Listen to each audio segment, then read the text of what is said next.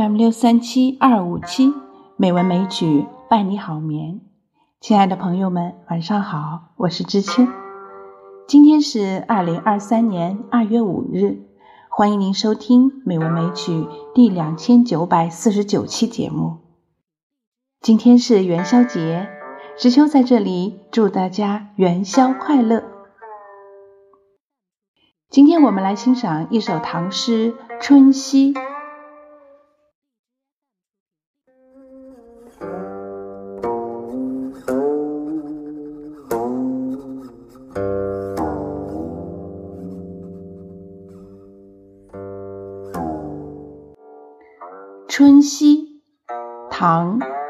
崔涂，水流花谢两无情，送尽东风过楚城。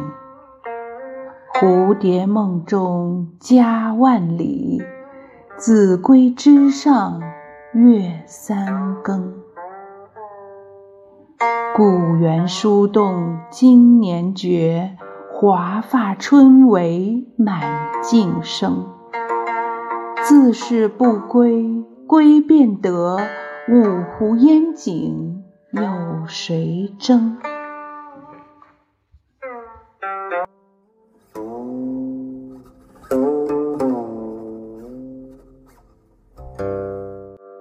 崔涂曾久在巴蜀、湘鄂、秦陇等地为客。自称是孤独异乡人，《春熙》是他旅居湘鄂时所作。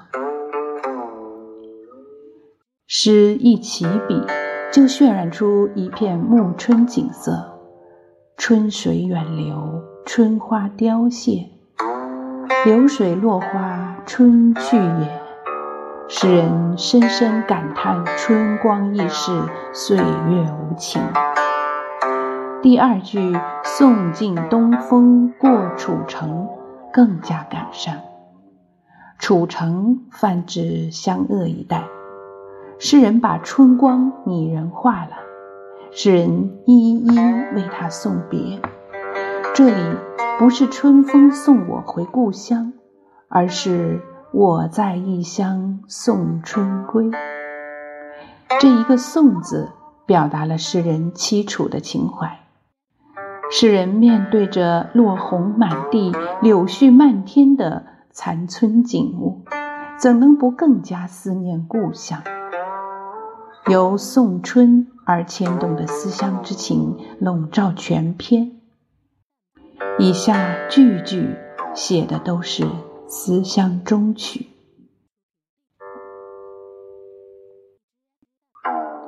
蝴蝶梦中家万里。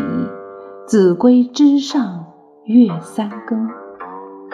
这一联进入了正题，写春熙，写得极为精粹，是传颂的名句。诗人运用了新奇的造语，对仗工整，韵律和谐，创造出一种曲折幽深的情境。上句巧写梦境，由于游子日有所思。夜间便结想成梦，梦见自己回到了万里之外的家园。然而，这只不过像庄周梦见自己变成蝴蝶，翩翩飞舞于花间。虽然有趣，毕竟虚幻而短暂。醒来之后，蝴蝶还是蝴蝶，庄周还是庄周。游子从蝴蝶梦中。获得片刻的回乡之乐，但梦醒以后，发现自己依旧孤眠异乡，家园依旧远隔万里，岂不更加空虚失望，更加触动思乡之情？何况此时又正当子规枝上月三更，夜深人静，月光如水。子规鸟在月下哀哀啼唤，子规，子规。听着子规啼，想着蝴蝶梦，游子的心该是何等的痛苦哀伤！真如李白诗句所谓：“一叫一回长一段。”这里诗人用十四个字写出了三层意思：由思乡而入梦，一层；梦醒而更思乡，二层；子规啼唤，愁上加愁，三层。这三层，一层比一层深，而且互相烘托映衬，如蝴蝶梦与家万里。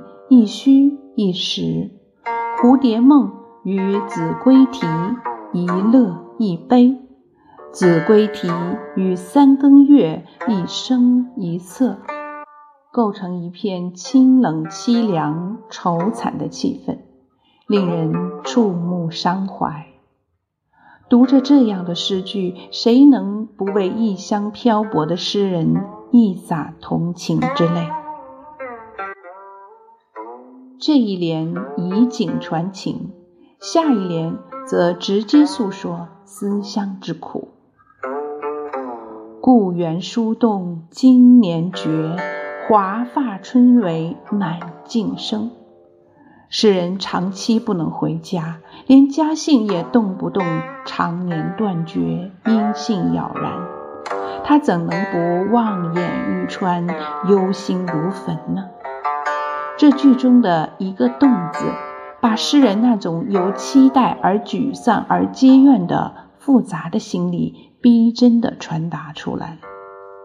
书动经年绝，暗示着当时社会动乱不安。诗人愁家忧国到什么程度？是华发春闱满径生。春天，万物萌生，欣欣向荣，而诗人却唯独生出了白发满头。一个“唯”字，更加突出了他的内心愁苦之深。如此深愁，将何以解脱？诗的最后两句更耐人寻味：“自是不归，归便得。”五湖烟景有谁争？这两句是倒装，意思是说，故乡五湖美好的风光是没有人和我争夺的。假如我要回去，便能够回去，是我自己不回去呀。从暗用五湖典故看，这里的“归”字还含有归隐田园之意。诗人仆仆风尘，仕途坎坷，自是不归，归便得一语，是无可奈何的伤心话，深刻地反映出诗人在政治上走投无路、欲干不能而又欲罢难休的苦闷彷徨的心理。这首诗情切境深，风格沉郁。诗的前四句通过对暮春之夕特定情景的描绘，缘情写景，因景抒情，景物之间互相映衬烘托，构成一片凄清愁惨的气氛。诗中没有直接点出思乡，而一片思乡之情荡漾纸上。后四句直抒心曲，感情真切，凄婉动人。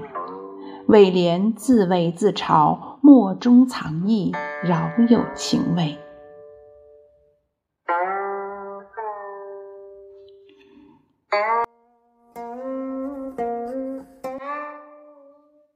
我们再一次来欣赏这首《春溪》：水流花谢两无情，送尽东风过楚城。蝴蝶梦中家万里，子规枝上月三更。故园书动今年绝，华发春闱满径生。自是不归，归便得。五湖烟景有谁争？